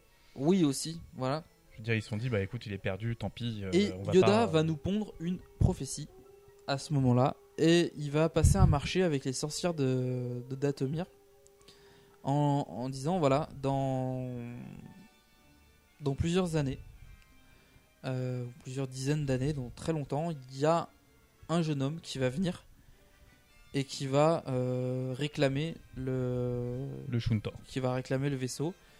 Euh, on, vous, on vous laisse tranquille aujourd'hui, mais il faudra que quand il arrive, vous lui, vous lui laissez accès à, à toutes ses connaissances. Euh, pour se débarrasser des Jedi, les sorcières vont accepter. Et euh, d'ailleurs, Luke rencontrera Rel, qui est la l'ancienne, on va dire, qui est l'ancienne de, des sorcières, la plus vieille des sorcières, qui est tellement vieille qu'elle a connu Yoda quand elle était enfant. Oh la vache. Et euh, alors, pour vous donner une idée, la, la durée de vie moyenne d'un humain euh, dans Star Wars, c'est 120 ans. Et ils vivent quand même vieux. Ils, ils- ils vivent vieux. Euh, donc, un humain, uti- un qui utilise la force, il peut peut-être faire le double, je sais pas. Euh, Oh, ils peuvent facilement arriver à 160, hein, je pense. Ouais, ouais, ouais, facile. Sans souci. Après, enfin, c'est vrai que l'écart entre moins 400 et, et maintenant, on en plus 8. Donc, on a- ça fait 408 ans que ça s'est passé. Rel est toujours vivante. Alors, après, euh, est-ce que Rel est une humaine? J'ai un doute. Enfin, est-ce qu'elle est entièrement humaine? Physiquement, je crois qu'elle est humaine. Parce que Yoda n'est pas humain, ce qui s'explique qu'il puisse vieillir euh, Voilà. si longtemps, en plus de sa grande affinité avec la Force. Mm. Euh, mais euh, je dit, même lui, il a des limites. Quoi. Ouais, voilà. Donc, donc Luke va récupérer l'enseignement du, du Shuntor. Alors, le vaisseau restera toujours sur Datomir, puisque de toute façon, euh, il est complètement cramé. Oui, il est plus en état de fonctionner. un quoi. bout de 400 ans dans, en- à moitié enterré, euh, ouais, plus grand chose de, de possible. Mais euh, Luke récupérera donc dans l'épave pas mal de- d'artefacts, euh, des sabres laser d'entraînement et surtout des jeux pour enfants. Des labyrinthes de force, des trucs comme ça qui. euh, Bah, qui du coup, qui confirme le fait que très jeune. euh, Ah oui, voilà, tout à les fait. Jedi, ils sont, ils sont entraînés. Ouais. C'est vrai que lui, il a commencé du coup euh, quand il avait une vingtaine d'années. Et du coup, bah, ça lui apprend que, ouais, du coup, dès 4-5 ans, euh, tout à fait. Euh, Qu'est-ce qu'on apprend d'autre euh, dans ce, dans ce bouquin? Ah oui, ce qu'on n'a pas dit, c'est que Datomir, c'est la planète d'origine des Rancors. Et les Rancors euh, sont domestiqués par les, par les sorcières de Datomir qui s'en servent comme monture. Oh la classe Alors, comme ça, là, ça fait un peu rigoler, mais ce qu'il faut voir, c'est qu'un Rancor, c'est quand même un peu con. C'est un gros truc qui veut bouffer, c'est tout. Euh, donc, assez facilement manipulable par la force. Et surtout, euh, on a bien vu dans le retour du Jedi, notamment que le, le dresseur était triste de voir son rancor mourir. Euh, donc je pense que ça voulait dire qu'il avait Bah, déjà. c'est comme un euh, animal de compagnie. euh, voilà. voilà Donc clairement, le rancor peut être un animal de compagnie. Alors certes, c'est un truc qui a une- des, des- des griffes monstrueuses Il faut avoir la place, hein, c'est pas un truc que tu gardes Voilà. facilement dans ton salon. et, des grandes dents, mais euh, c'est tout à fait envisageable en fait qu'un rancor puisse être domestiqué. Il n'y a rien qui Bah, dit que c'est une euh, créature sauvage. Quand on voit des gens qui Bah si, c'est sans doute des créatures sauvages, mais qui sont facilement domesticables. Oui, de- mais quand on voit, il y a de- des gens qui arrivent à domestiquer des tigres. Oui, voilà. Euh, Mais enfin, comme on le voit dans, comme tu dis dans le Retour du Jedi, où on voit encore qui est domestiqué par un, par un être humain euh, tout à fait normal, euh, juste comme ça, euh, qui s'en servait du coup pour, pour amuser Jabba. Mais bon, on voit qu'il est complètement, enfin, il est domestiqué, on va dire. euh, Il le garde juste, euh, il sait s'en servir quoi. Donc ça prouve que si même un humain peut le faire, quelqu'un qui a une affinité avec la Force a quand même de grandes chances d'y arriver beaucoup plus facilement. Je pense, euh, je, je pense aussi. Voilà.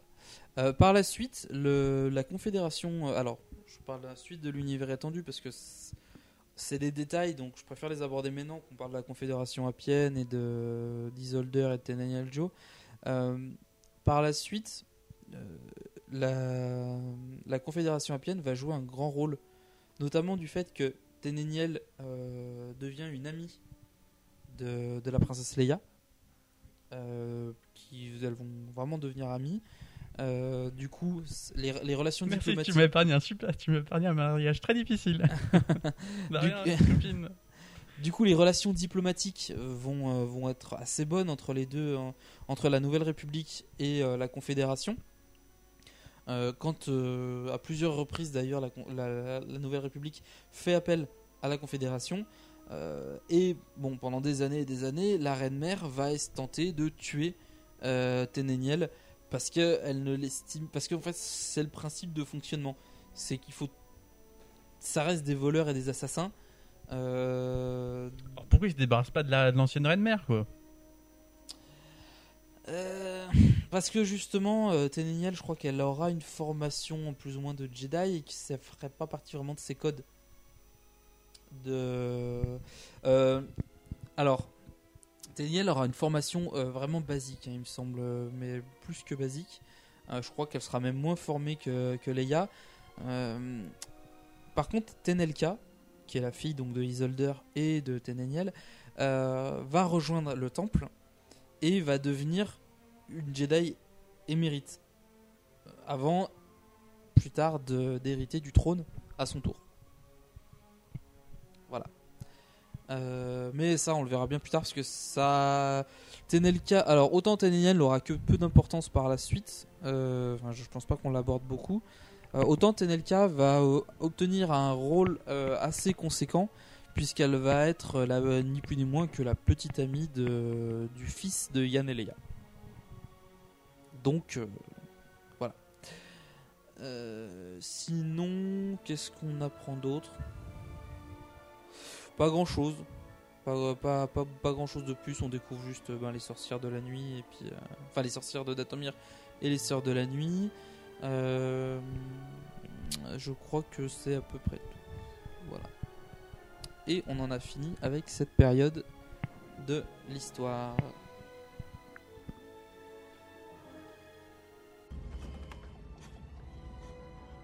Euh, capitaine, il est tout à fait possible que cet astéroïde ne soit pas totalement stable. Pas totalement stable.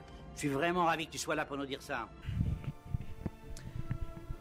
Alors, je... on va faire un nouveau truc qu'on n'avait pas fait encore. Euh, on va faire le débat du mois. Euh, ou le débat de l'épisode, ça va dépendre. Alors, on a, enfin, je dis que c'est un débat, mais euh, c'est euh, c'est une question basique sur l'univers étendu qui euh, et on va débattre plus ou moins autour de cette question. Ça dépend de ce qu'on peut ce qu'on peut y apporter. Et euh, la question du m'a été posée par quelqu'un que je connais. Euh, vraiment, vraiment à l'arrache, il me l'a posé comme ça. D'ailleurs, si vous-même vous avez des questions, n'hésitez pas à les poser. voilà, si vous voulez qu'on débatte sur ce qu'on pense de, de certaines choses. Et on m'a posé la question est-ce que Dark Vador est un génie du mal? Alors, j'ai répondu cash, j'ai répondu non. Et après, j'ai réfléchi. Je me suis dit, de base, non. C'est pas un génie du mal, ou du moins, il est pas né comme ça. Bah, déjà, qu'est-ce qu'on peut appeler un génie du mal? Ah, pour moi, un génie du mal, c'est. euh, euh, Qu'est-ce qu'on pourrait. euh, une comparaison. Genre on frotte sa lampe et puis d'un coup il apparaît, hop, c'est un génie du mal? C'est Jafar. non, non, c'est plus un, un super criminel, un quelqu'un qui, euh, par exemple, Palpatine serait un génie du mal. Oui, Palpatine est clairement un génie du mal. Dark Vador étant plus l'exécutant, c'est pas vraiment un génie du mal dans ce sens-là. Il reste le second.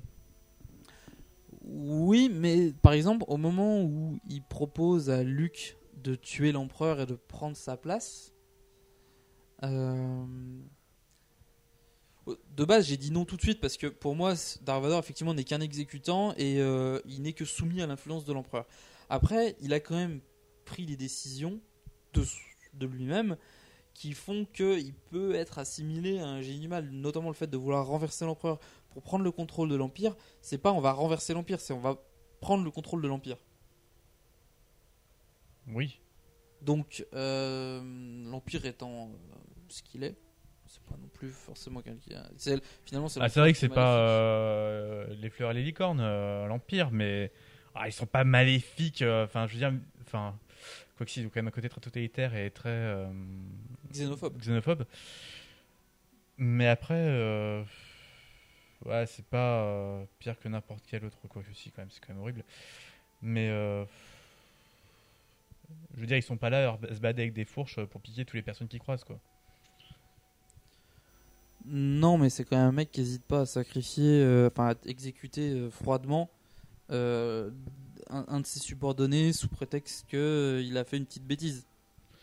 Par exemple, on le voit, ben, c'est vrai que c'est vrai que sous le temps, enfin, en fait, sous la férule de l'empereur, c'est vrai que le côté vraiment des exécutions sommaires et tout, et notamment sous, le règne de Vador, qui exécutera lui-même ses propres hommes dès qu'il y en a un qui fait une erreur. hein. Mm. Ce qui explique du coup qu'il y ait tant de montées de grade chez Vador. et tant de chutes du coup. Vous êtes missionné sur le vaisseau de Vador au grade d'amiral. Espérance de vie, deux jours. Ah C'est vrai que c'est le genre de type, tu lui apportes son café, bah écoute, t'as oublié le sucre, il te tue. T'as oublié la paille parce qu'il peut pas le boire comme ça. Il te tue. Ah quoi. du coup, c'est vrai que, dans ce sens-là, euh, Vador qui démontre, toujours sa, force, euh, qui dirige quand même, mine de rien, une, bonne partie de ses hommes. Ça reste un commandant. Il peut être un peu génie du mal, mais c'est vrai qu'il reste tout de même un, exécutant de l'empereur. Et euh, suffit de voir dès qu'il arrive à se détacher un peu de l'influence de l'empereur, c'est lorsqu'il sauve son fils et du coup il retrouve un peu le côté, euh, enfin, il s'éloigne de ce côté obscur. Ouais. Mais non. Ouais, ouais. Du coup, est-ce que, c'est- enfin, est-ce que c'est vraiment un génie du mal euh? Je pense qu'il a un statut un peu particulier. À la fois, non, parce qu'effectivement, c'est juste un suiveur, c'est pas le mec qui dirige tout. Donc techniquement, c'est pas spécialement un génie du mal. Euh, ça pourrait être un psychopathe à la rigueur. Euh, même si je pense que les génies du mal ne sont pas forcément des psychopathes. Puis c'est pas non plus comme s'il prenait un réel plaisir à blesser les gens. Je veux dire, contrairement à l'empereur qui lui prend un réel plaisir à voir souffrir les, les personnes euh, qui sont autour de lui, euh, Vador. euh, C'est ça que en fait, il le fait explique pour dans punition 2. et pour vraiment, enfin, Il explique dans l'épisode 2 avec Padmé quand il dit que de, finalement les querelles politiques sont un peu stériles et qu'il faudrait quelqu'un qui tranche, qui donne les décisions. Euh, c'est exactement ce qu'il fait avec ses hommes. De toute façon, c'est t'as fait une erreur, je tranche, sentence, t'es mort. Point barre. C'est, il n'y a pas de procès, il n'y a pas de conseil de discipline, il n'y a rien. C'est, c'est lui qui prend Bah, la décision. Oui, il est, euh, du coup, il est, il est, Voilà. il est le bourreau, mais lui-même. Mais ce- finalement, tout est noir, tout est blanc. C'est-à-dire que quelqu'un qui a fait une bonne action va être récompensé. Quelqu'un qui a fait une mauvaise action, enfin une mauvaise action, une erreur, on va dire, plus qu'une mauvaise action, va être exécuté. Il n'y a pas de, il a pas de demi-mesure. Sauf un. Je crois qu'il n'y en a qu'un seul qui s'en sort, genre quand il fait excuse acceptée. Je sais pas s'il l'a pas tué. Ben, je sais pas, on le voit bouger, mais est-ce que ça se trouve, c'est simplement un jeu C'est juste un d'acteur problème d'acteur, à mon avis. Ouais. Euh, Il me semble bien qu'il l'a tué. euh. Donc. euh, Mais il accepte ses excuses quand même. Mais il accepte les excuses. Ce que n'aurait peut-être pas fait un génie du mal? Oui, enfin bon, ça après, il l'a quand même tué. Donc, Donc voilà. Donc finalement, Ben, je pense pas vraiment qu'on puisse dire que ce soit un génie du mal, parce que selon moi, ce génie du mal est, est à la tête, vraiment, et c'est intrinsèquement euh, mauvais, un personnage mauvais, intrinsèquement, je veux dire. Il peut pas se départir de ça. Alors que Darth Vader étant déjà plus un exécutant, il n'a pas déjà ce rôle de la tête. Euh, il a aussi cette part de bon en lui, qui fait que, enfin, quand il est plus du coup sous une influence euh, mauvaise, il, euh, bah, il est plus totalement mauvais. Son, son fils le dira tout le temps qu'il a une part de bon en lui. exact. Bien vu. C'est pas comme, euh, enfin, je sais pas, pour faire un parallèle totalement bizarre, mais sur le Joker. Joker est un parfait génie du mal. Il fait du mal parce que ça lui, ça, ça l'éclate tout simplement. Il n'y a pas d'autre raison. C'est, euh, il fait du mal aux autres et puis voilà, c'est, c'est comme ça. Déjà, c'est, pas, il a pas, il est pas gentil ou quoi que ce soit. Non, non, c'est juste comme ça. Il fait du mal aux autres. D'accord. Alors que, et là, je vois vraiment un génie du mal. Ouais. Et c'est pour ça, je pense que Darth Vader a aussi une telle aura. Parce que c'est un personnage à la fois maléfique tout en ayant. euh, Enfin, ce petit côté qui soit pas non plus. euh, Je sais pas. Ah, il fait un peu, enfin, dans un certain sens, il fait presque un peu pitié. Dans, ce- enfin, quand, quand- alors, si on prend en compte, que les 1, enfin les 4, 5, 6, on va pas dire qu'il fait pitié. Si on prend en compte la première Même si, trilogie, euh, même si du coup dans le 6 on comprend du coup la, la douleur qu'il peut avoir du fait d'avoir déjà se confronté à son fils. Et euh, le parallèle très fort qu'on voit du coup entre euh, Luke et Dark Vador dans l'épisode 6 quand il lui coupe la main. Et Luke du coup se rend compte à quel point il a été aussi enfin comment l'empereur a réussi à manipuler euh, comment comme lui comme il a voulu manipuler euh, Luke il a dû se dire tiens euh, mon père a sans doute se manipuler comme il a essayé de me manipuler. Sauf que lui il a cédé moi non Ouais. c'est un, peu comme ça tu vois. Du coup on peut limite le plaindre quand on voit que le- le- l'empereur est même enfin, prêt à se débarrasser de lui dès qu'il trouve mieux quoi. Ouais, donc finalement, c'est pas vraiment un génie du mal. Voilà. Donc voilà, c'est la fin de ce premier euh, débat du débat du mois. Euh, donc voilà, si vous avez bien sûr des, euh, des débats à nous, à nous proposer, Puis même, si vous voulez continuer à débattre du génie du mal euh, dans les voilà, commentaires de, vous de, de- pouvez, alors, euh, y a pas de souci, n'hésitez pas. Euh, des remarques à faire savoir ouais. Et on va passer à la partie média qui va être finalement assez courte, je pense, aujourd'hui. Un grand guerrier. Personne par la guerre ne devient grand. Et voilà, alors dans la partie média, on va parler de Rock Rock Squadron. non, pas que ça. Euh, donc, on avait commencé avec euh, l'escadron Rogue. Rogue. Donc, il y a eu pas mal de bandes dessinées aux éditions Dark Horse, puisqu'il y a l'éditeur anglais, et qui ont été traduites en français toujours alors, chez Dark Horse. Euh, J'ai été étonné de voir qu'il y avait des parutions françaises chez Dark Horse, mais bon, pourquoi pas. Euh, alors c'est pas fleuve noir bah non, c'est des BD. Ça aurait été dès le cours. Euh, voilà, donc il y avait, il y a pas mal de BD sur les X-wing où, alors ça reprend pas spécialement les romans. C'est avant ou après. Enfin, il y a d'autres, d'autres choses. Si vous voulez, donc les, X- les Treva Bakura également, qui est, qui est, qui est, qui est, euh, j'ai oublié le nom, un roman paru aux éditions Fleuve Noir en poche et euh, alors je sais pas si c'est Presse de la Cité ou Del Rey qui l'ont édité en, grand format Euh, faut savoir que c'est un des bouquins que j'ai le plus galéré à trouver. Euh, parce que j'ai fait la collection, j'ai quasiment la collection complète des Fleuves Noirs. Je l'ai trouvé d'abord en format, euh, en grand format, avant de le trouver au bout de plusieurs années. Je l'ai trouvé enfin en- dans une, une réédition, dans une brocante, en poche, enfin. Donc voilà. Euh, pour les X-Wing, donc les 8 ou 9 selon votre choix euh, de, des escadrons Rogue et escadrons Spectre. Donc euh, édité par donc toujours Fleuve Noir. Alors, je connais pas l'édition grand format chez enfin par alors Aaron Alston et Michael Stackpole. Alors je crois qu'il y en a un qui est- s'est occupé de l'escadron Rogue et l'autre de l'escadron Spectre. Parce que dans, chez Star Wars, ils aiment bien faire des séries euh, à plusieurs auteurs. Euh, des fois, c'est vraiment le bordel. Genre, le Nouvel Ordre Jedi, je crois qu'il y a 7 ou 8 auteurs différents. Oui, c'est assez particulier parce que du coup, les changements de style entre les différents auteurs euh, peuvent vraiment dérouter euh, Oui. n'importe quel lecteur. quoi. Oui, oui, il y avait. euh, C'est pour ça que les- la qualité des romans est vraiment euh, très fluctuante, en fait. Ouais, il y en a qui sont pas très bons. C'est clair et net. L'histoire est bonne, mais la, qualité d'écriture est, pas terrible.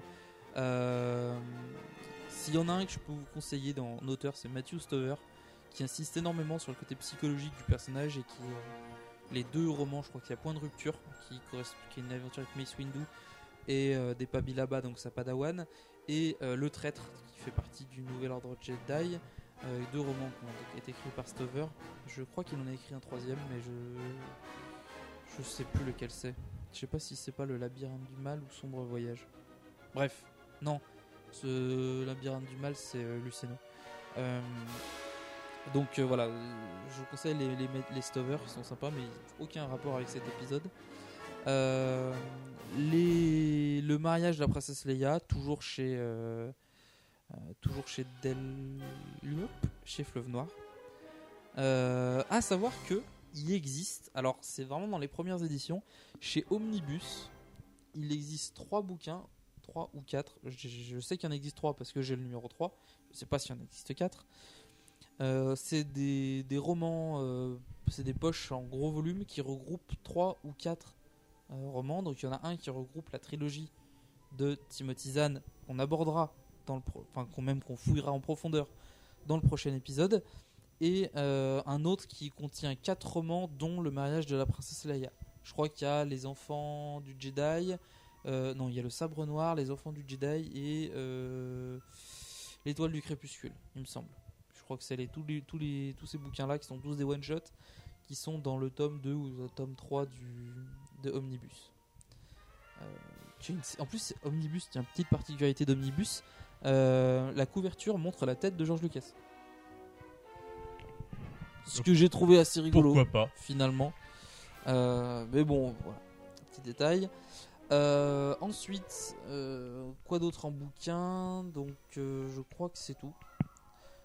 Et jeux vidéo, donc voilà, on a parlé de Rock Squadron, où il y a encore et toujours. où il y a pas mal de missions euh, et on en parlera encore dans le prochain épisode. Le... Mais ça, le dernier- c'est la prochaine. on serait toujours pas débarrassé. Pro- Si si, promis, la prochaine fois c'est la dernière. Je crois. Euh, Où on peut faire plusieurs missions qui correspondent. Donc on avait parlé de, le- de l'extraction des deux agents impériaux, donc Rix Medine et euh, Kazan Moore, il me semble, plus euh, deux trois autres missions. euh, euh, de en fait, on incarne Luke Skywalker dans un, un escadron de chasseurs et on pilote des vaisseaux différents. Euh, donc, euh, notamment le X-Wing, le fameux X-Wing. Euh, on peut rabattre les ailes en plus, on peut les, les mettre en position d'attaque ou normale. Non, le jeu est bien fait, j'ai adoré le jeu. Euh, et il y a même un patch d'ailleurs, tiens, j'y pense, il y a un patch qui, euh, qui est sorti il y a un moment déjà, parce que je crois que le, ça doit aux alentours des années 2000. Je crois que c'est 2000 ou 2001. C'est pas comme si le jeu était récent de toute manière. Non, non, je vais pas récent, mais il reste très bien. Euh, où on peut, où il y a un Abu Fighter qui est rajouté dans le dans le jeu, dans le jeu et on peut piloter un Abu Fighter. On peut également, alors, on peut également euh, avec des codes piloter euh, le Faucon Millennium, piloter un intercepteur euh, TIE. Qu'est-ce qu'on peut piloter comme vaisseau? Un B-Wing, A-Wing, V-Wing, I-Wing, X-Wing. Alpha B-Wing. Alpha B-Wing. On est pas mal celle-là. Et je crois qu'on peut même, avec un code, euh, piloter une navette de classe lambda. Pourquoi Ce qui sert complètement à rien parce que le truc il est tellement énorme que en- sur certaines maps tu peux pas passer là où tu dois passer. Tu percutes les murs. Ben bref, c'est quand même assez rigolo. Euh, voilà. Et je crois que c'est tout. Il n'y a pas grand chose de plus. Euh, voilà. Donc je voudrais remercier quand même tous les gens qui, euh, qui nous suivent hein, tout le temps. Euh, toujours et encore. Euh, tous ceux qui nous écrivent des, des commentaires. On a gagné quelques commentaires sur, sur iTunes. Euh, N'hésitez pas franchement à en parler, surtout sur iTunes, parce que euh, plus on a de commentaires iTunes, plus on est classé haut en fait dans les euh, dans les euh, Plus on, parle de, recherches. plus on parle de nous, plus on parlera de nous. Exact, exact. Voilà, donc si si vous voulez si vous voulez intervenir, donc j'avais déjà mis ça quelque chose sur le blog. N'hésitez pas, par exemple, vous voulez nous poser une question, euh, soit vous pouvez la faire en, en commentaire, soit vous pouvez, si ça vous amuse, vous vous enregistrez et vous nous l'envoyez en, en wave ou en MP3 sur euh, par mail à garycover.blog@gmail.com et on vous intégrera dans l'épisode pour euh, éventuellement vous nous poser la question. On vous répondra donc pas en direct, hein, puisque On fait diffuse pas de en direct. Euh, voilà, sinon, bah, comme d'hab, hein, Twitter sur euh, @garycover, iTunes, bon, je vous laisse chercher, Star Wars-podcast.com pour le site internet, euh, et puis donc toujours l'adresse mail, le Facebook, donc Star Wars Univers étendu podcast, ça c'est facile à trouver normalement, et je crois que c'est tout. Donc, c'est tout. C'est tout.